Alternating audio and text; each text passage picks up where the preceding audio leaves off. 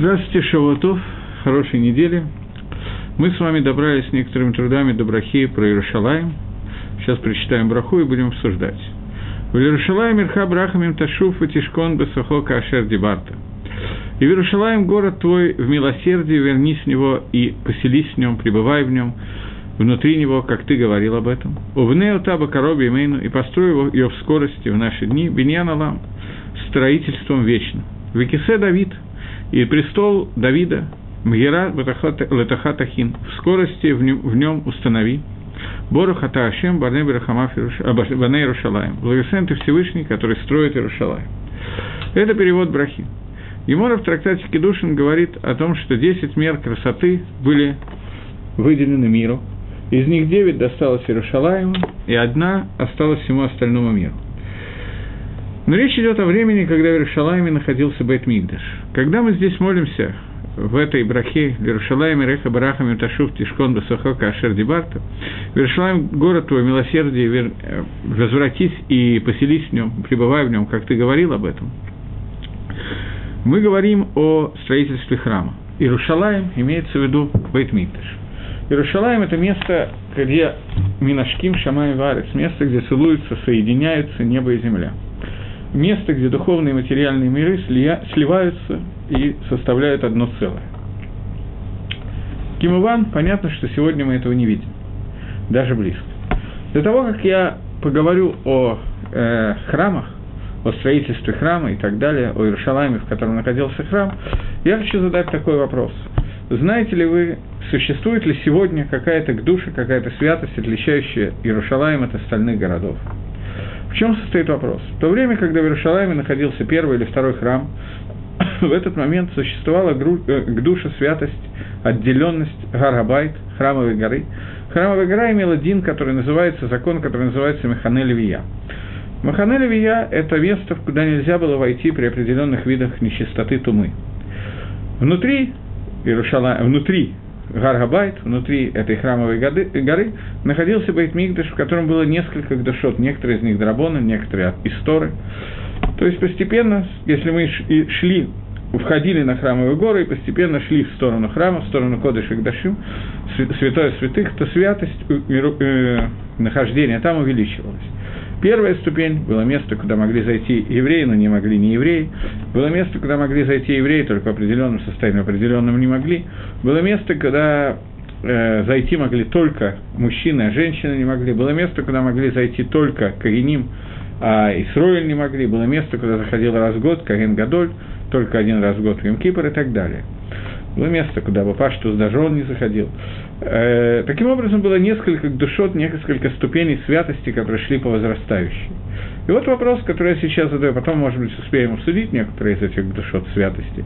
Но вопрос, который я сейчас задаю, осталась ли какая-то святость, какая-то к душе сегодня?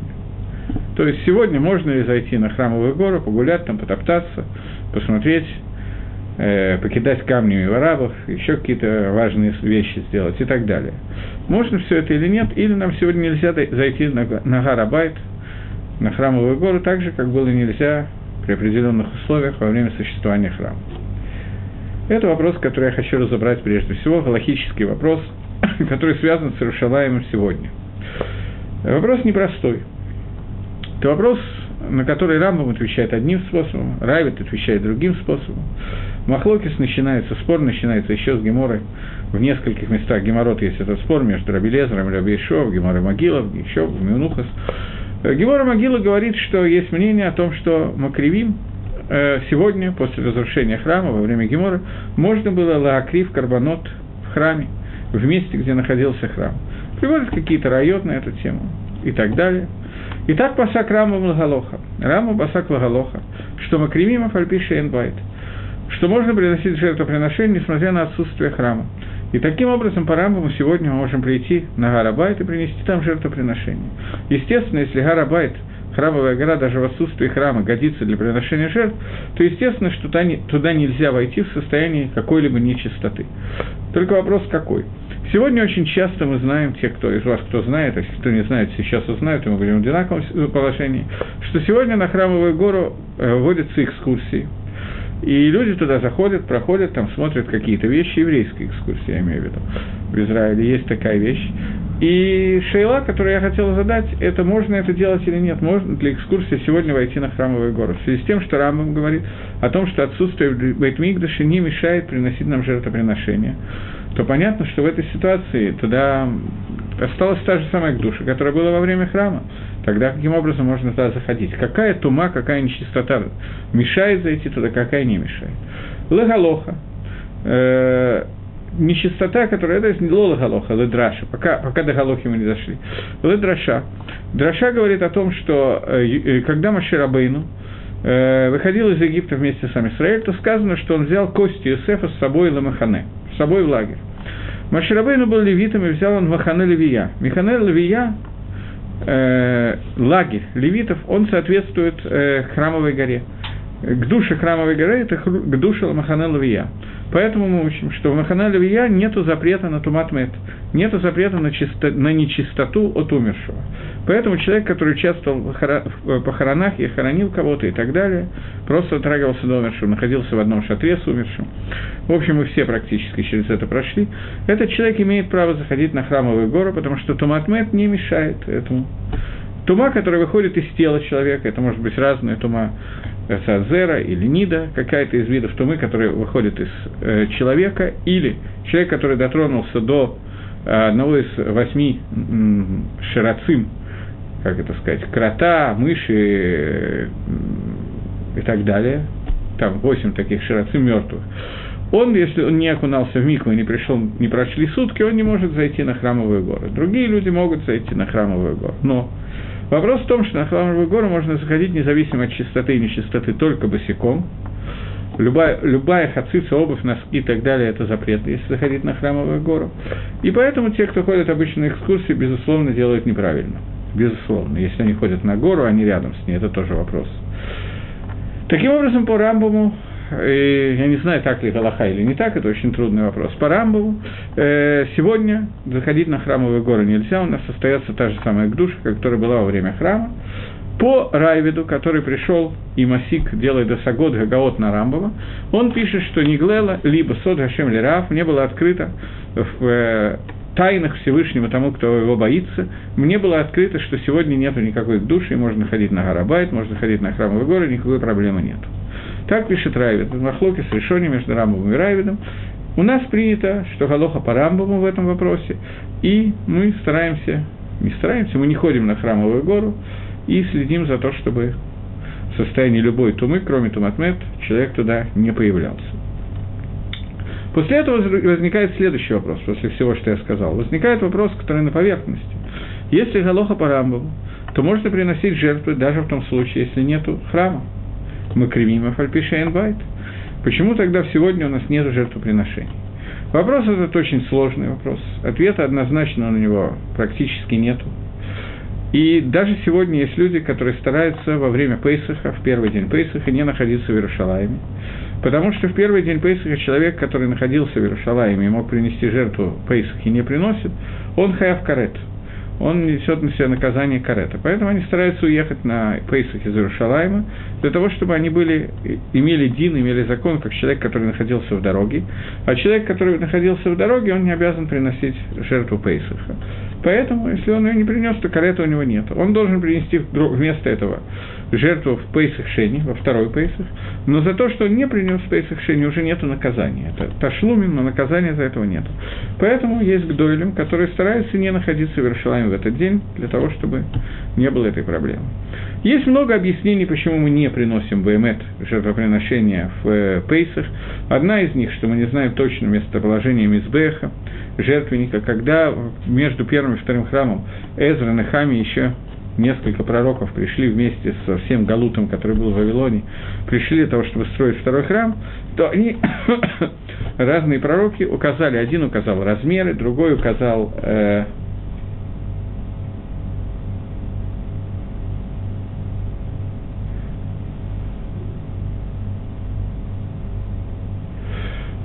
и э, другой человек указал, что э, другой пророк указал место расположения э, Мизбеха, где должен был действительно находиться Мизбех и так далее. Таким образом, э, у нас получается ситуация, что э, мы не можем приносить сегодня жертвоприношение в связи с тем, что жертвоприношение необходимо э, знать место Мизбеха, и это одно из мнений, а мы сегодня не знаем, где Мизбех. Окей. Okay. Другое мнение, что мы этого не можем делать, если я не ошибаюсь, это мнение Хадам Сойфера, что мы этого не можем делать, потому что сегодня э, это Васав Пикох Нефиш, это спасение человеческих жизней, потому что арабы просто выйдут кого-то убивать, и человеческая жизнь, она стоит меньше, чем жертвоприношение, она стоит больше, извиняюсь, чем жертвоприношение, и поэтому мы не имеем права приносить жертвоприношение, потому что мы рискуем что кого-то из-за этого убьют. Еще есть несколько объяснений, но все объяснения как бы не стопроцентные, поэтому вопрос этот немножко открыт. Я сейчас вспомнил такую историю. Однажды, я без имен буду ее говорить, Однажды я со своим сыном молился в синагоге Зикрон Мойша, перед бармицей одного из моих детей, в синагоге Зикрон Мойша, в городе Иерушалайме, будет отстроен скоростью в наши дни. И мы должны были купить ему там что-то на бармицу, перед самой его бармицей, шляпу или что такое очень важное, дорогое. И встретили там одного моего знакомого, с которым виделся очень много лет. Я спросил, чем он сейчас занимается, он тоже там молился. И он сказал совершенно гениальную вещь. Он сказал, что он сейчас составляет письмо в ООН, чтобы он разрешили нам построить храм. Идея совершенно неординарная, поэтому я решил с вами ей поделиться. В чем неординарность этой идеи? Для того, чтобы разобрать этот вопрос, мы вначале разберем немножечко историю нашего народа, историю храмов, а после этого вернемся к этому вопросу и объясню, что я имею в виду. Когда Израиль выходит из Египта и получает Тору в горе Синай, это было 2448 год от сотворения мира. После получения Торы в течение 40 лет евреи ходят по пустыне до того, как входят в Эрицесрой. В течение этих 40 лет они приносят жертвоприношение в месте, которое называется Мишкан Гашем, переносной храм, который был построен Маше, установлен Маше, Маше Бесалель, и весь Израиль строили этот храм в течение какого-то времени. И, наконец, первого Ниссана, этот второго года после исхода из Египта, этот э, переносной шатер Охальмаэт был воздвигнут лично Маширабейну. Были 8 дней Милуими, после этого началась храмовая служба. Стандартная храмовая служба, которая продолжалась все время, пока евреи ходили по пустыне, и там приносили жертвоприношения. После того, как евреи входят в Эрицесройль, этот мешкан несколько раз менял свое место жительства. Он находился в городе Шила, в городе Гивон, в городе Нов и так далее, до тех пор, по какой-то момент времени он был похищен во время войны Плештим, филистимлянами, потом филистимлян, не весь мешкан, а только Арон Кодыш был похищен, потом филистимляне по-хорошему вернули Арон Кодыш, после этого он находился у кого-то лично, после чего, наконец, когда-то он был принесен в Иерушалаем, и Давид Амелах говорит о том же, что получается. У меня есть дворец, у меня есть такой шикарный дом, а Всевышний находится в шатре. Дом Всевышнего – это шатер. И тогда Давид Амелах приглашает к себе Натана Нави и говорит, я хочу построить храм. Пророк Натан дает ему свое одобрение по поводу строительства храма. И вот они начинают высчитывать место, где должен находиться храм. На эту тему не было пророчества. И из различных псуким в Торе и еще разных мест Давид и Натан высчитывают, где должен находиться храм, после чего Натан и Нави получает пророчество о том, что они вычислили совершенно верно. И вот на горе Мария начинает строиться храм, о чем я уже один раз, я вспоминаю, рассказывал, когда говорил, что во время строительства храма начался небольшой потоп. Поэтому мы эту историю пропустим. И вот Давид Амелах закладывает и садот, основы, фундамент этого храма, и строит часть западной стены, которая находится внизу, после чего Давид Амелах умирает, и храм достраивает Шламу Амелах уже после смерти Давида Амелаха, и этот храм стоит в течение 410 лет – после строительства этого храма, после чего приходит дяденька по имени Новоходоносор, царь Бавеля, и во время войны осады Иерушалайма, до этого была осада, которую вел его предшественник Санхерев с целью разрушить храм, у него это не получилось, у Новоходоносора это да получилось через несколько лет после этого, Новоходоносор с армией Бавеля разрушает храм, и начинается первое вавилонское изгнание, которое длится 70 лет. За некоторое время до этого, примерно до 40 лет до этого, пророки пророчествовали, о том, в частности, за 40 лет Ирмияу, и пророчествовали о том, что Галут будет продолжаться 70 лет, но было непонятно, с какого времени он будет продолжаться 70 лет, и в это время происходит событие Пурима. После того, как эти 70 лет кончаются, то Эзре, Нехамии, Зарбавелю, трем человекам удается договориться с Бепаштус, это был сын Эстера, Малка, и им удается договориться о том, чтобы э, было отдано распоряжение, восстановилось первоначальное распоряжение о том, что храм можно восстановить, и они идут и строят храм – Строили они храм э, днем, ночью они охраняли, поскольку это было не самое такое спокойное время и так далее. И, наконец, второй храм построен. После того, как он был построен, он отличался от первого храма очень сильно. С одной стороны, он был очень похож на второй храм, с другой, на первый храм. С другой стороны, он отличался и по размерам, еще по некоторым вещам. И говорит Гемора, что когда был построен второй храм, то люди радовались, веселились, но плащ был громче, чем радость старики, которые видели первый храм, я не знаю, сколько их было, но Машма, получается, что их было довольно много, несмотря на то, что прошло 70 лет после разрушения первого храма, но следует из этой геморы, что много, много людей, которые видели первый храм, в то время были, и они переживали, если молодежь радовалась по поводу того, что у нас есть храм, то старики переживали по поводу того, что это не храм, а только памятник первому храму. В этом храме не находилась шехина, не находилось божественное присутствие. Гемору, с которой я начал этот урок, когда я сказал, что э, 10 мер красоты были отпущены всему миру, из них 9 пришлось на Иерушалаем, это речь идет о 9, 9 мерах красоты, которые связаны с шехиной, с божественным присутствием, с тем, что там была шехина. Это то, о чем мы молимся в этой брахиле, Иерушалайме, Рехав, Ташуф, Тишкон, Бетахо, Тишкон, Бетаха, чтобы в этом месте находилась шехина, Кашер Дебата, как ты говорил. И вот мы молимся сегодня Всевышнему о том, что и первый, и второй храм были, наконец, восстановлены в виде третьего храма. Второй храм существовал больше, чем первый храм, он существовал 420 лет, он был несколько выше, чем первый храм, но во втором храме отсутствовало 10 чудес, которые были в первом храме. После этого Рим объявляет очередную войну, нападение на, на Иудею, ее те, кто любит исторические книги, можно прочитать в книге Исифона, Иосифа Флавия, по поводу того, как была разрушена Гамла, Галилея завоеванная, и в результате всего этого был разрушен также второй храм, разрушен Рушалаем и так далее. Не Веспасианусом, который был царем в это время, Веспасианус был отозван в Рим и назначен императором, об этом рассказывает Гемора в трактате Гитин, а его сыном Титусом, и Титус разрушает храм, забирает Кили Мигдаш, различные храмовые посуды, и отвозят их э, в Рим, где некоторые из них до сих пор хранятся в Ватикане, и те, кто проникал в Ватикан, в различных кладовых описано, как они видели это, и в Геморе это описано, и в дальнейшем более поздние источники исторические есть, что там видели некоторые храмовые сосуды до сегодняшнего дня, вероятно, они сохранились, они их хранят там очень серьезно. Еще совсем недавно, лет 200 назад, один Ружини Рэби смог туда проникнуть для того, чтобы увидеть точный цвет Тхелета, его интересовало, как выглядит цвет, синий цвет, который кладется в цицит. Из этого синего цвета, из, оде, из материала шерсти, покрашенный в этот цвет, э, делались некоторые одежды кореним, и они до сих пор находились еще 200 лет назад там в Ватикане в хранилищах, можно было их увидеть. Окей. Э, сегодня с тех пор, как Рим разрушил второй храм, мы находимся в состоянии, когда последние примерно две тысячи лет храма нету. И вот все это время мы молимся о том, чтобы Всевышний вернулся в Иерушалаем, Увнео то бакароби бемену беньяналам, построй его в скорости в наши дни беньяналам. И возникает вопрос, связанный с этой молитвой. Мы молимся Всевышнему, чтобы он построил храм. Увне ота, и построй его Иерушалаем. Вы понимаете, что с Иерушалаем это храм. Вопрос, который здесь возникает, кто должен построить храм? Акодыш Баругу или мы с вами?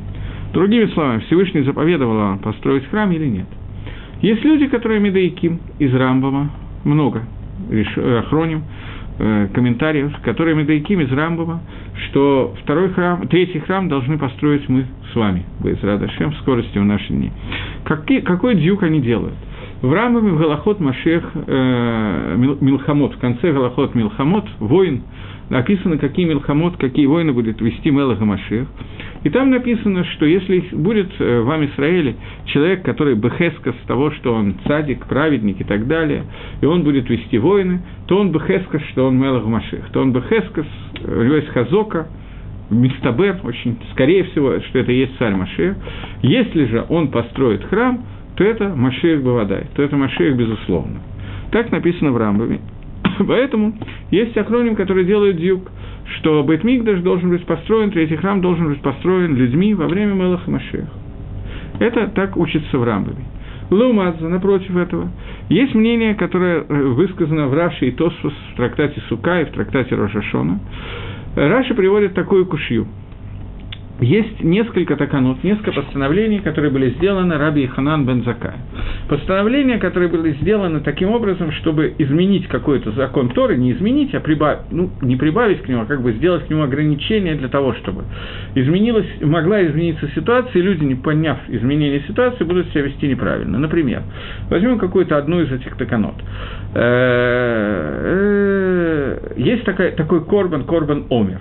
Корбан приношения омера – это мы берем ячмень или овес, я точно не помню, как по-русски переводится, ячмень, ячмень, берем ячмень, с, его надо было лекцор, срезать, сжать, после чего он приносится в жертву в первый день Пейсаха на Мизбехе, и после этого нам разрешен в пищу новый урожай, тот урожай, который вот вырос сейчас – Рожай этого года разрешается в пищу только после того, как принесена эта жертва. Сегодня, как легко догадаться, мы не приносим эту жертву, как и никакую другую. В какое время тогда разрешен этот урожай? Этот урожай должен быть разрешен с Салода Шахар, с восходом этого дня Пейса, того дня, который, когда есть жертвоприношение, то мы его принесли Корбан, Пейс, Корбан Омер. Теперь, говорит Раби Йоханан бен Закая, что он берет и делает гзейру и запрещает весь этот день кушать новый урожай. Почему? Потому что в этом году, к сожалению, храма не было, поэтому урожай был разрешен с восходом солнца. В будущем году Байзра Дашем будет храм, и люди не поймут разницу, и с восхода солнца начнут кушать новый урожай, а на самом деле он будет запрещен до приношения жертвы, а жертва будет принесена сильно позже. Из-за этого сделали гзейру и запретили запрет, и запретили этот урожай на весь день. Так пишет Гемора. Раша задает вопрос. От чего мы опасаемся? Когда будет построен храм? Если храм будет построен заранее, то все люди знают, что построен храм. Поэтому они знают, что сейчас вот э, жертва разрешает кушать новый урожай, а не утро. Значит, чего мы опасаемся? Что храм будет построен, а люди об этом еще не узнают. Когда он был построен? Ночью. Ночью запрещено строить храм. В Йомтов. Мы же говорим о первом дне Йомтова. В Йомтов тоже запрещено строить храм. Не, нарушает, э, не нарушалось шаббат и Йомтов для строительства мешкана и не будет нарушаться для строительства храма. Поэтому говорит Раша, что это доказательство для Мидраша Танхума, есть такой Мидраш, называется Танхума, о том, что третий храм не будет построен людьми, а будет спущен Минашамаем, а спустится прямо с небес. Если сказать так, как я сейчас говорю, по мнению Раши и Тосфос, также Тосфос, также Раши, также Мидраш Танхума. Мидраш Танхума – это Мидраш, который был написан теми же людьми, которые составили Гемору, но Раши и Тосфос приводят для него доказательства из Раби Иханан бен Закая, который был Тан и жил несколько до этого. То есть он жил в то время, когда, во время разрушения второго храма сильно до времени написания Гемора. И они приводят доказательства, что он тоже считал так же, как Мидраш Танхума и Лагалоха, иначе он не мог бы дать такие экзерот, они бы не имели смысла, эти распоряжения. Если сказать, как Раби Ханан Базакая, Мидраш Танхума и Раши Тосус, а не как те охроним, которые Медаиким из Рамбама, то получится такая ситуация, что понятно, что, о чем мы молимся. Увне отобы корове мину. И построит этот храм в скорости в наши дни. Беньян Алам, вечным строением. Мы обращаемся ко Всевышнему с просьбой построить храм. Можно объяснить эту фразу, что мы обращаемся для Рамбова. Мы обращаемся ко Всевышнему с просьбой, чтобы он помог нам построить храм. Но здесь этого не написано на первый взгляд. На первый взгляд здесь написано «Увне отобы коровы имейно», «построй его в скорости в наши дни».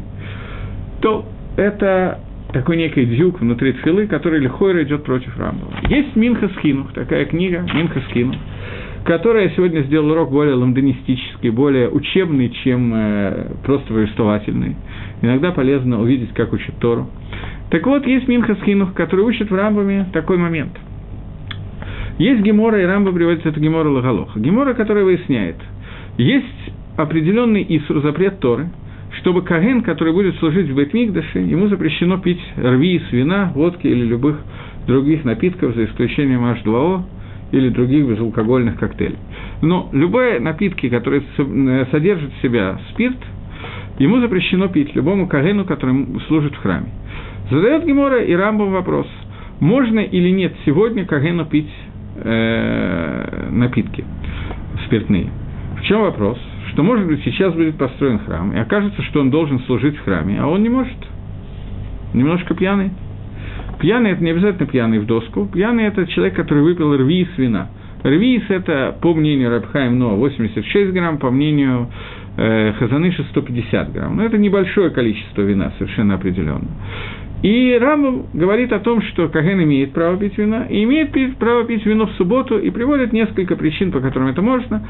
Во-первых, мы не знаем, будет ли построен сегодня храм, мы надеемся на это, но, тем не менее, точно мы этого не знаем, это первое. И второе, мы не знаем, э, какой из Мишмарот, какой из групп относится Каген, той или группе, которая э, работать должна на этой неделе, или какой-то другой группе. Поскольку у нас есть два сомнения с Вексека, поэтому в шаббат Каэн имеет полное право делать кидуш на вино, как все остальные люди. Это говорит Минхаскину, это говорит Рамбам. В Ламайсе это практически написано в Геморе, в Таните. Но Рамбам это пишет, Мифраж. Говорит Минхаскину, отсюда мы учим, что Рамбам считает, что храм будет спущен с небес, а не будет построен – а не так, как Медаиким Ахроним, так, как уточняет Ахроним, который говорит, по мнению, что по мнению Рамбама храм будет построен людьми. Почему? Потому что мы говорим о том, может ли Каген пить вино и водку в шаббат. В шаббат люди, безусловно, храм строить не могут.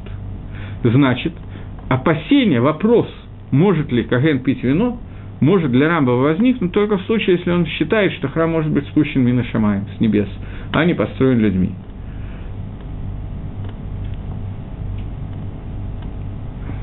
Некий человек, я не знаю кто, спрашивает, пьяному нельзя. А как мы уверены в том, что Каин знает все законы служения? Ответ, а мы не уверены. В чем состоит вопрос? Откуда мы знаем, что Каин знает все законы служения? Я думаю, что он не знает все законы служения, так же, как сегодня любой человек, который выполняет какую-то мецу, совершенно не обязательно, что знает все законы служения. В этом Мигдаше будет кто-то, так я предполагаю, может быть Машех, может быть Илья Ванови, может еще кто-то, кто учил сегодня законы служения, Звохим, Минухас и другие геморрот, которые смогут помочь это. Для того, чтобы Каиним учили эти законы, Хофицхайм, который, кстати сказать, тоже был Каеном, написал книгу Ликутей Галахот на гемору Звохим и Минухас, для того, чтобы там лисок Лагалоха, после всех махлокот решением и так далее, как надо делать лемайса. Так же, как мы пишем кисур шульханорах и так далее. Так же, как Хуцхайм составил книжку Мишна Брура, свод законов на книгу Орахаим, как надевать филин, как надевать талос и так далее, также он составил книгу Ликотай Халахот по поводу того, как Каген должен служить в Бетмигдаше. Если вы меня таки спрашиваете, все ли Кагеним учили эту книжку, думаю, что нет. Так же, как я думаю, к сожалению, что не все Кагеним, не все евреи учили Мишну Бруру. Это не означает, что можно пить вино. Это как бы сведением, два разных закона. Таки плохо, надо учить. Вот. Но основные законы, когда не случились какие-то непонятные сложные вещи, основные законы жертвоприношений, они не такие сложные. И если говорить вкратце, то вкратце научить этим законам, наверное, я не могу сказать, что очень быстро, потому что Машма из того же Рамбама, что Каген учился этому, из Гемора Машма, что Каген учился этому пять лет – Пять лет он как бы был подмастерье для тех кореним, которые служили в храме, для того, чтобы научиться этому. Вы правильно можете спросить, что будет сегодня, когда сегодня нету Кагена ни одного, который имеет опыт служения в храме, но думаю, что эта проблема будет как-то решена. А проблема пьянства тоже будет решена, но... Окей, двинемся дальше. Так вот, э, получается, что есть дюк в Рамбаме ровно обратный, что и Рамбам считает, как Раша и как Тосфа, чтобы Ирамигдаш были спущен Мина Шамаем. Это два таких мнений. Мы с вами, те, кто молится регулярно Шахрис, или те, кто иногда читает Хумаш, лучше молиться Шахрис, это проще, э, можем обратить внимание на одну фразу, которой мы молимся каждый день. Сейчас, одну секундочку. Э, в конце Псукейда Зимра есть э, песня «Аз Ешир Машев на Израиль» из Шмот – Тогда воспел Машей сыновей Израиля до Ширазот, после того, как было рассечено море, и евреи пришли, прошли по этому морю, а египтяне утонули, утонули в море, евреи пели песню. И в этой песне есть такие слова. Мне лень брать хумаш, я не приготовил, поэтому я зачитываю это из Сидора, в концепции Кейди Зимра это есть. «Э, Тавиену Титаену Багарна Халатеха, приведи нас, и мы будем пробовать на горе, пробовать еду, естественно, на горе твоей нахалы, твоего удела, Махолла Шефтеха, то место, в котором ты находишься, Палта, ты его, от слова лифоль делать, действовать. Палта Хашем, ты Всевышний его сделал. Мигдаш Хашем, Канану Эдеха. Э, Мигдаш Всевышнего приготовили твои руки. То есть в этом месте, так Медея Гагро, Вильнюсский Гаон из этого места, в этом месте написано, что храм, третий храм, уже создан Всевышним на небесах и будет в дальнейшем спущен оттуда, а мы сами не должны будем его строить. Так Медея Гагро. Гагро приводит, фактически это написано в Рамхале, поэтому давайте начнем с Рамхаля. Рамхали и Гагро приводят одно и то же.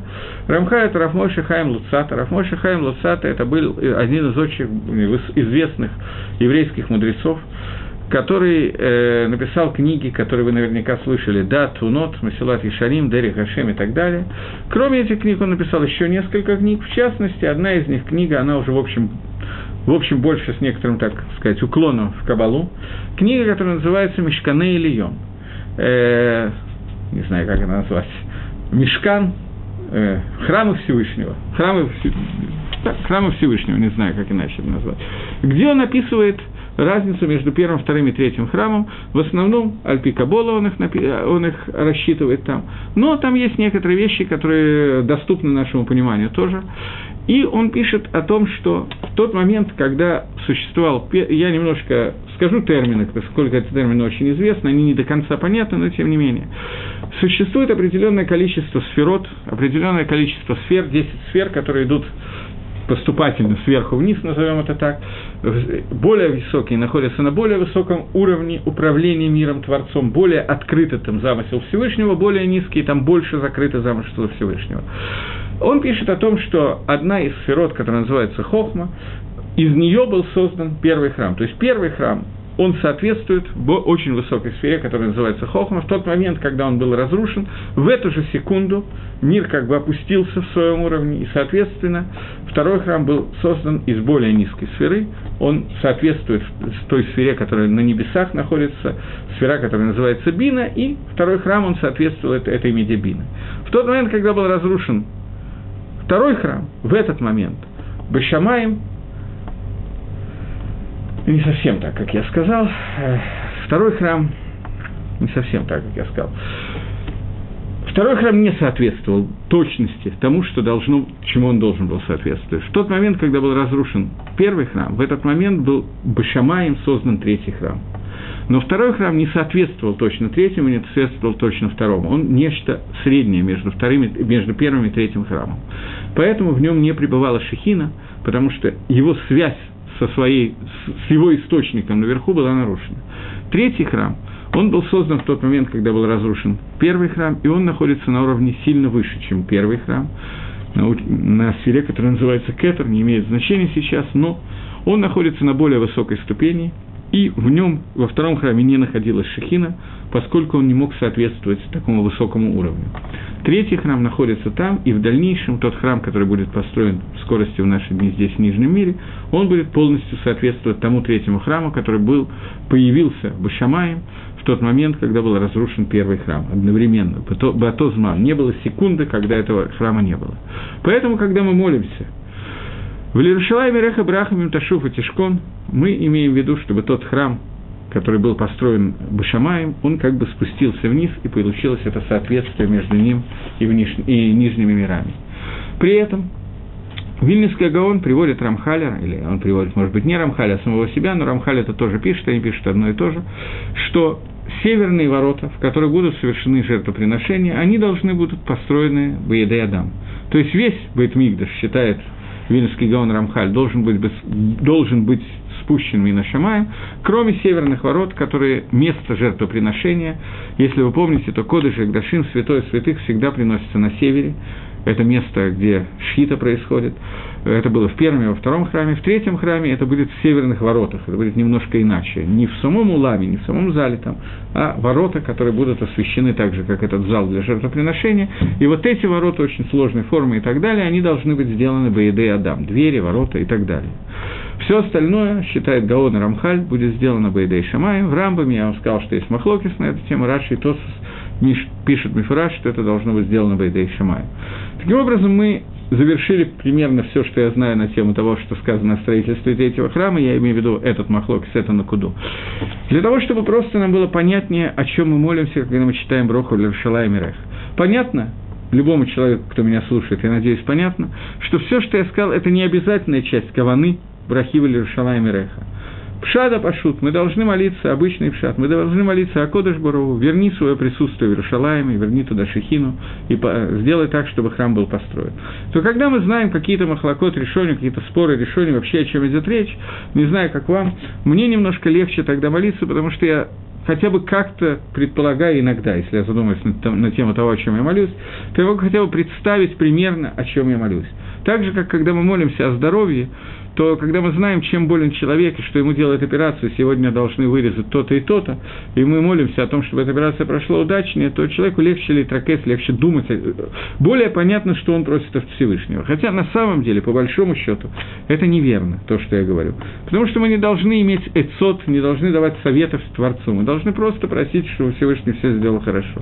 Но при этом не знаю, как вам, я еще раз говорю, мне гораздо легче молиться, когда я понимаю, что хотя бы Бэрих на какую тему, примерно на какую тему я прошу.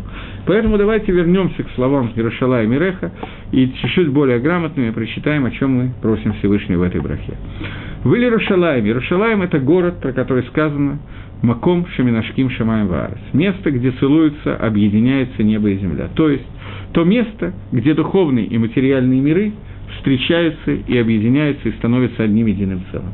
То место, где, из которого был создан Адам и решен, первый человек. Мы знаем, что когда Всевышний творил человека, первого человека, он взял афар, собрал его с разных концов, с четырех концов всего мира, замешал и в каком-то одном месте он замешивал, и из этого места был создан Адам и решен. Это место – это Иерушалаем. Но конкретно из Иерушалаема была взята тоже земля для того, чтобы намешать его в Адама из этой земли, которая была взята в Иерушалайме, из этой земли был создан род человека.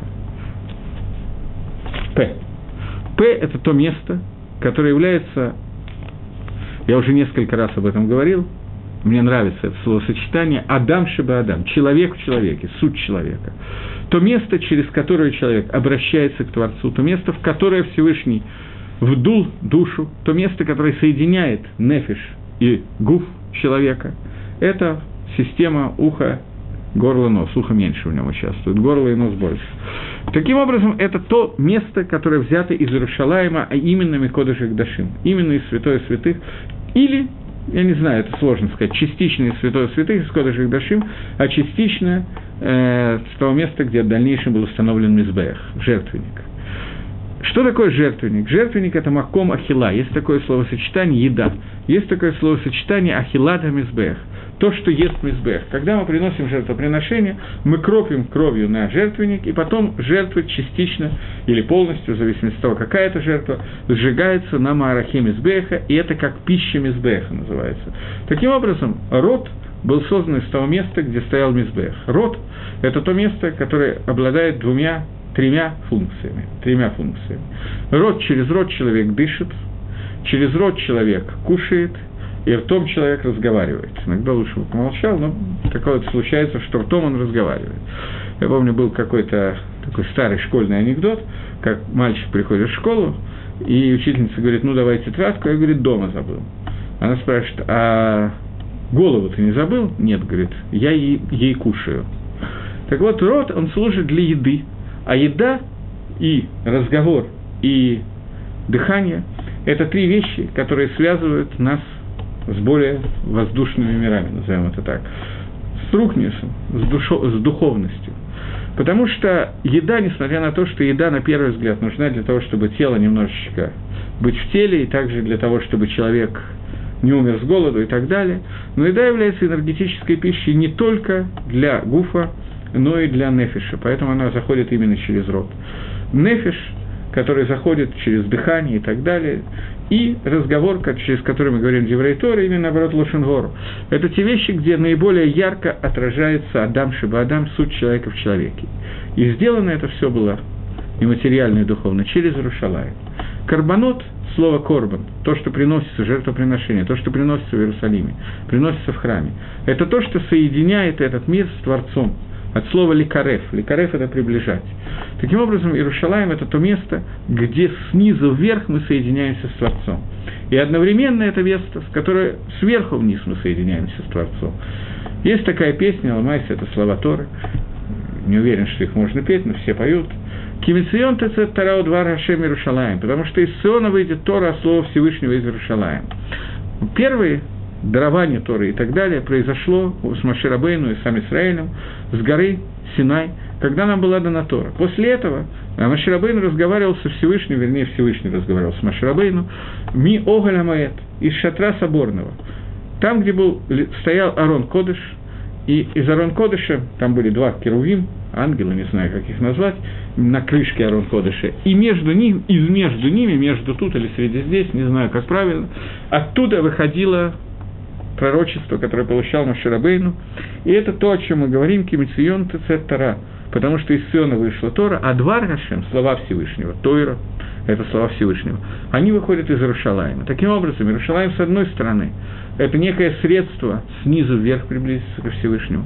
С другой стороны, Дерих Иерушалайм, через Иерушалайм Всевышний приближается сверху вниз к нам. Так вот, мы просим Творца, чтобы он проявил меду, меру, которая называется рахамим – Иерушалаем – это твой город, Берахами, в милосердии, Ташуф. Почему рахами? Почему мы просим именно в милосердии, что Всевышний приблизился? Мы знаем Мидраш, который говорит, приводится в Геморе Сангедрин, Мидраш говорит, что Эйн бен Довид ба, не придет Машех – а понятно, что приход Машеха у нас ассоциируется со строительством храма, это не совсем верно. Чуть-чуть мы продолжим, увидим следующая браха больше относится к Машеху. Но приход Машеха ассоциируется у нас с построением храма, и Рамба пишет, что во время Машеха будет построен храм. Так вот, э, Эн бен Давид ба эла бедорши куло хаяфу куло закай.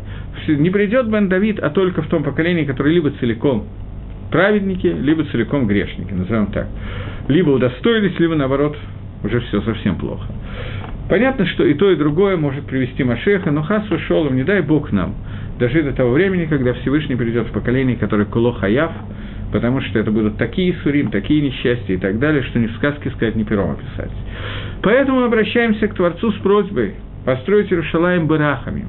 Иерушалаем Ламала, он уже существует – он уже находится там с момента, когда был разрушен первый храм, там возник новый Иерушалаем, тот, который будет построен в скорости в наши дни в Нижнем мире.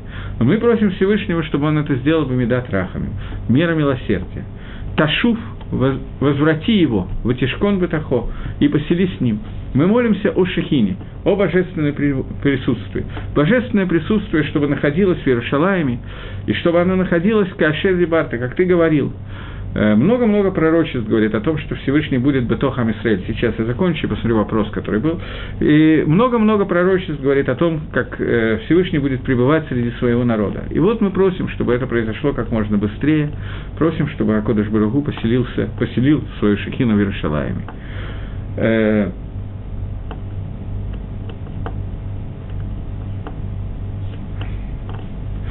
Э, здесь мне задают интересный вопрос – читал, что в будущем все жертвоприношения будут упразднены, только добровольные жертвоприношения останутся.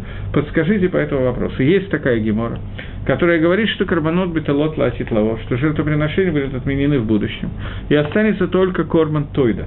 Это не совсем добровольное жертвоприношение, корбан, которое называется тогда, назовем это добровольными жертвоприношениями, очень определенное жертвоприношение, которое называется тойда жертвоприношение, связанное с благодарностью Всевышнего. Понятно, что нужно понять, в чем состоит вопрос. Я не до конца понимаю вопрос. Вопрос, на первый взгляд, состоит в том, что есть сегодня у нас десяток различных видов жертвоприношений. И вот, оказывается, мы столько времени молимся о строительстве храма. Ждем, когда Кодыш Баруху приведет в мир Машеха, когда, наконец, Байдамик будет, в результате почти все будет упразднено. Останется какой-то миют, какая-то мелочь, только немножко жертвоприношений. Надо понять, что жертвоприношения, о которых идет речь, в основном ров жертвоприношений, я не знаю, может быть, у нас будет возможность, мы прочитаем о них в начале Сидура, когда перед Шахрисом мы, некоторые из нас читают это, я, например, не очень читаю, не хватает времени, в, литовских, в литовском мире почему-то не очень принято, но есть перечисление всех жертвоприношений, которые существуют, и описание того, и того, и того, и так далее. И большая часть жертвоприношений существует, связана с какими-то авирот, которые мы сделали, для, и нам нужна какая-то копора, какое-то искупление от этой аверы. В дальнейшем, когда придет Машех, вопрос сразу, не сразу, но наступит какой-то шлаф, какой-то, какая-то какой-то этап, во время которого не будет работать Ецергара так же, как работает э, сегодня. Фактически она почти сразу же не будет работать так же, как работает сегодня, и можно сказать, что ее практически не будет, она практически будет отсутствовать. Если мы говорим об этом, то получается, что человек не будет делать авейрот. Поэтому возьмем какое-то жертвоприношение под названием хатас. Хатас происходит от слова хет. Хатас, жертва хатас, приносится за ту авейру, которую человек сделал случайно, не, не бы онес, а бы шогик. Например, он знал, что есть какое-то запрещение, но не точно знал, какое, и не стал учить. И за то нарушение, которое, если бы он сделал бы мезит специально, то за это нарушение он бы был каяв карет, отрезание души. Он его сделал случайно, поэтому за это ему нужно принести корбан хатас.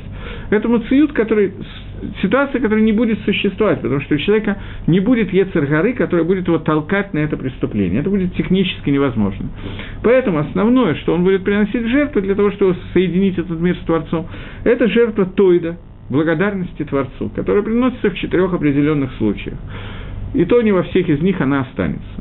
Так говорит Мидраш. Э, кроме этого, существует еще одна вещь, что приход Машеха – это не самая конечная цель мира. После этого есть седьмое тысячелетие, восьмое, девятое, десятое, и после этого настоящий Аламаба. Поэтому э, нужно понять, о каком времени идет речь точно. Речь идет в данном случае действительно о приходе Машеха, но приход Машеха – это тоже не не в одну секунду все происходит, не, не в одну секунду все будет упразднено и так далее. В приходе Машеха будет Тхиаза Мейси, воскрешение из мертвых, о котором мы говорили, когда говорили про вторую броху. Я очень подробно на этом останавливался, потому что человек, который отрицает Тхиаза Мейси, отрицает воскрешение из мертвых, он лишается своего Аламаба, он не встанет во время Тхиаза Мейси, поэтому об этом говорили довольно подробно, если я не ошибаюсь. И Вопрос, оно произойдет сразу после прихода Машеха, не сразу, поэтому история с Ецаргорой и с жертвоприношениями – это тоже история, которая занимает какое-то время. Но даже после того, как все это будет упразднено, останется часть карбонот, которые будут останутся. Когда э, Мидраш говорит, что не останется жертвоприношений, а кроме Корбан Тадату, Бапаштус, речь идет про жертвоприношение Ехидим каждого конкретного человека. Есть еще карбонот Сыбур, которые будут, лихойра будут находиться, продолжаться, во всяком случае, ойла, томит, тамит шельшахар, тамит бен арбаем, во всяком случае, те немногие жертвы, которые останутся, их будет вполне хватать для того, чтобы выполнить функцию соединения нижнего мира с верхним посредством корбана. Это так, как мне кажется, полный ответ на тот вопрос, который мне задан. Поэтому давайте немножко продолжим. Увне Атаба Короби Мейна, и построй его Иерушалаем, ее Иерушалаем, Иерушалаем слово женского рода, как любой город, в скорости в наши дни, вблизи, в наши дни, Беньяну, вечным строением, до сих пор. Два храма, которые были в Иерушалаеме, это оба храма были временные храмы. Теперь мы просим Всевышнего о том, чтобы был Беньян Ойла, вечный, вечное строение. То строение, которое выполнит свою функцию уже полностью, и это только может быть, когда будет полный идгалут Всевышнего. Викисе Давид Миграла Тахотахин. И, пожалуйста, и э, престол Давида в ней, в Иерушалаеме, в скорости приготовь. Давид, престол Давида, естественно, речь идет о Мелах Машехе, о царе Машехе, который пусть придет в скорости в наши дни. Давайте помолимся об этом немножечко. Так вот, когда мы говорим о приготовлении места для престола Давида, то речь идет о том, что Машех, мы всегда молимся, кричим об этом, хотим Машеха как можно быстрее, по-разному высказываем эти мысли, но много народу очень хочет, чтобы как можно быстрее появился Машех. Я вам уже говорил – о том, что в книге пророков, если я не ошибаюсь, Амоса сказано «Гина и мим баим шейн лехешек бахем». Вот приходят дни, которых я не хочу, нет у меня желания, чтобы они пришли. И говорят Пифоршим, речь идет о днях прихода Машеха. Почему приходят дни, которых я не хочу? Это дни прихода Машеха. Потому что эти дни, когда идбатель авойда, эти дни, когда не будет авойда. Я уже вам сказал, что Ецергора будет истреблена полностью. Гемора в трактате Макот говорит о том, что Всевышний зарежет Ецергора, полностью его уничтожит. Ишхот. Но даже оставив эту гемору, которую вряд ли все читали, но почти все, кто меня слушает, я думаю, что читали Агада Шельпейсах. И в конце Агада Шельпейсах есть песенка Хад Гадьё, где, в общем, сказано о том, что Всевышний уничтожит Есаргара, Есаргара полностью будет отсутствовать, она будет уничтожена, зарезана. После того, как зарезана Ецаргара, после того, как она отсутствует, у нас нет иньяна авойды. Авойда, служба Творцу, может быть в тот момент, когда у человека есть пхерахавшит, свобода выбора. В тот момент, когда у человека нет желания совершить какую-то авейру, в тот момент, когда свет Творца светит настолько ясно, что все и так понятно, нет выбора – я знаю, что от меня хочет Творец, я знаю, что произойдет, если я нарушу то, что он хочет, я знаю, что будет, если я сделаю то, что он хочет. В этой ситуации это уровень выше, чем уровень Адама и Хава, до того, как они ели от дерева познания добра и зла, потому что там с ними Ецергора говорила снаружи. Здесь даже снаружи Ецергора будет говорить иначе, она будет существовать, но говорить немножко иначе. В одном из мест, я не помню, это Мидраш или это Мифоршим, я просто не помню, где я это читал, сказано, что Ецергора после прихода Машиха будет говорить э, советовать человеку не делать слишком хорошо, на, на идее сделать что-то плохое, сделать аверу, такая идея уже никогда не сможет прийти в голову. Это э, дорога намного, эта ступень намного выше, чем то, что мы представляем себе даже во время Адама и Хавы до того, как они ели от дерева познания. В такой ситуации свобода выбора практически будет отсутствовать, и авойда практически будет ликвидирована. В такой ситуации Амос про это сказал, что приходят дни Шейна Хэшигбэм, что я не очень о них, как бы не очень их хочу, потому что в это время уже человек не сможет заработать схар и так далее. Поэтому, когда мы молимся о приходе Машеха, мы говорим «приготовь все для прихода Машеха», то есть сделай так, чтобы мы выполнили все свои функции, и все, что нужно было, было бы закончено, только после этого может прийти Бендовит. Потому что Шит Алпейшана – Шесть тысяч лет, которые Всевышний дал этому миру, за эти шесть тысяч лет мы, люди, которые живем здесь, в том числе люди еврейской национальности, мы должны исполнить то, для чего создан этот мир, то есть привести его к какому-то результату. Если Машех придет до того, как мир будет приведен к этому результату, то, я не знаю, возможно ли это, чтобы он пришел бы Паштус, нет. Но в любом случае, те тикуним, то исправление, которое мы должны были сделать, оно сделано не может быть, потому что после этого эти исправления уже невозможны. Существует определенное количество тикуним, Шидалам, исправления, которые будут сделаны только после прихода Машеха. До этого это невозможно. Но есть определенное те, которые мы с вами должны сделать сегодня, которые после прихода Машеха сделать невозможно. Поэтому мы просим Всевышнего, в Экисе Давид, и престол славы Давида, престол Давида, престол Машеха, Ерала Тахотахин, в скорости приготовь нам, сделать так, чтобы он был готов, только после этого может ли Голод Давида Мела. Борухата Ашем, благословен ты Всевышний, Боней Иерушалаем. Благословен Всевышний, который отстраивает, строит Иерушалаем. То я еще раз хочу сказать, что на первый взгляд здесь, в Брахе, мы видим, что мы молимся Всевышнему о строительстве Иерушалаема. Не так, как Медаиким из Рамбама, те, кто Медаиким, что это должны сделать люди. Но здесь всегда есть простой способ выйти из этого положения, что мы просим Творца о Сиута Дешмая, о помощи небес, для того, чтобы мы смогли удостоиться построить Иерушалаем, построить храм и так далее, и так далее. Поэтому теперь я хочу вернуться и напомнить, как один из моих знакомых сказал, что он пишет письмо в ООН, для того, чтобы он дала резолюцию о строительстве храма. Я в тот момент, когда это услышал, я примерно, не могу сказать, что я за то, где Дибур, все, что я вам сейчас сказал, подумал на эту тему. Но, в общем, примерно так оно и было, поскольку эта тема для меня более или менее известная. Я не знал, что мне делать, плакать или смеяться в этот момент.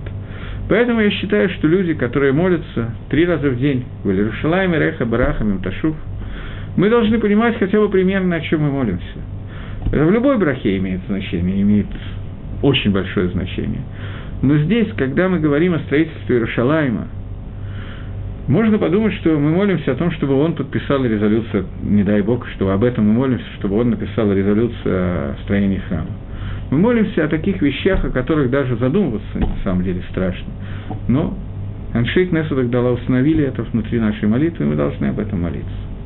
Теперь я хочу на секундочку вернуться к брахе Авеламалшиним – который мы учили на прошлом уроке. Я вам сказал о том, что Бракала Малшиним, она была составлена не в том виде, в котором она составлена сегодня. Составил ее Рабан Гамлиэль, и составил ее в тот момент, когда появилось очень много людей, которые выходили э, к минуту, к еретичеству.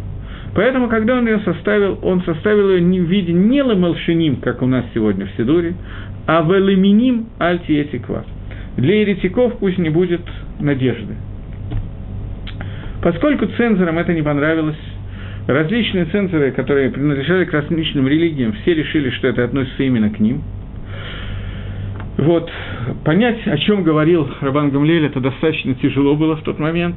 Поэтому они перевели запретили таком, таким образом издавать Сидур, где написано это браха, и поэтому появился текст «Валамалшини Мальтей Тиква». И этот текст остался и вошел во все Сидуры, и мы молимся именно так. И молиться иначе, так как было составлено, это не, неверно сегодня. Почему это сегодня неверно? Потому что это Мингак Исраэль, Мингак Исраэль Дингу, это обычай Израиля, обычай Израиля Дин, это раз. И два, сегодня, в наше время, миним, это вещи еретики, это вещь, которая меньше сегодня страшна нашему миру, чем доносчики. Поэтому то, что цензоры э, хотели как бы литфок нас и подставить другой текст Брахила Майса, Берога Кодыш, они составили текст Брахи, который сегодня значительно больше относится к тому цвету, который у нас есть. Поэтому это еще одна накуда, на которой я хотел остановиться, и теперь я хочу вернуться и просмотреть сразу несколько брахот, чтобы напомнить, какой магалах у нас получается. После, я начну с брахит Каба Шафар Гадоль. Мы молимся Всевышнему о, дня, о дне суда, который будет днем суда, суд Гагадоль, большого суда. Каба Шафар Гадоль их Рассейну, протрубив большой шафар для того, чтобы нас собрать со всех сторон. Мы знаем, что трубление большой шафар – это Йом Гадин Гагадоль Ванара, это тот дин, который будет впоследствии времен, в самом-самом конце, перед самым приходом Машеха, и мы просим Всевышнего собрать нас со всех концов земли. И когда мы обсуждали эту браху, я говорил, что собрать со всех концов земли – это не только привести нас всех в государство Израиль, это и это тоже, но это не только Эрец Исроиль, хотя, безусловно, это тоже, это Галут, который внутри Эрец Исроиля тоже в тебя включает. Мы просим Всевышнего о раскрытии своего замысла для того, чтобы Амисраэль Белев и Хат в имуна шлейма, в имуна шлейма, в полной имуна Всевышнего, собрались в одном месте, в Эрицесройль, для того, чтобы они могли там собраться, для того, чтобы исполнять мицвод. Мицвод льет барец, все остальные мицвод и так далее, и это будет в Йом один Ганара. После этого мы просим Всевышнего, после того, как Амисраэль находится в нашей земле, Ашива Шафтейна Баришана, возврати нам наших судей, как было в начале, для того, чтобы у нас было, был Сангедрин, у нас была Тора Шлейма, потому что тот момент, когда у нас нет Сангедрина, есть Кисарон Беттератейну Агдуша, а именно нет установления, что все должны делать каким-то определенным способом, есть Маком Ламахлокис. Поэтому мы, спро- мы просим Всевышнего э, э, сделать сдоку у Мишпат – чтобы его мишпат был таким образом, чтобы он проявился через сдоку, через праведность. И после этого мы просим, в Эламалшиним Лоти Етиква, для того, чтобы были доносчики, еретики и так далее, были все ликвидированы. И внутри этой брахи мы спросим, Коля решак и того, чтобы все зло, которое было на земле, Яцархара, было полностью уничтожено. После этого мы просим Всевышнего, только после этого, это понятно, после всего, что мы обсуждали, только после этого мы можем попросить о том, чтобы был дан схар, награда цадиким и так далее. Этот схар – это то, что они увидят Иерушалаем и Реха Барахами, они увидят Иерушалаем, который будет построен в милосердии, и увидят Шехину, это та награда, которую мы просим для цадиким. После того, как они увидят эту награду и будут жить во время э, прихода Машеха, это мы немножечко следующую браху должны затронуть. Завтра, ну не завтра, в следующем решен мы будем это разбирать.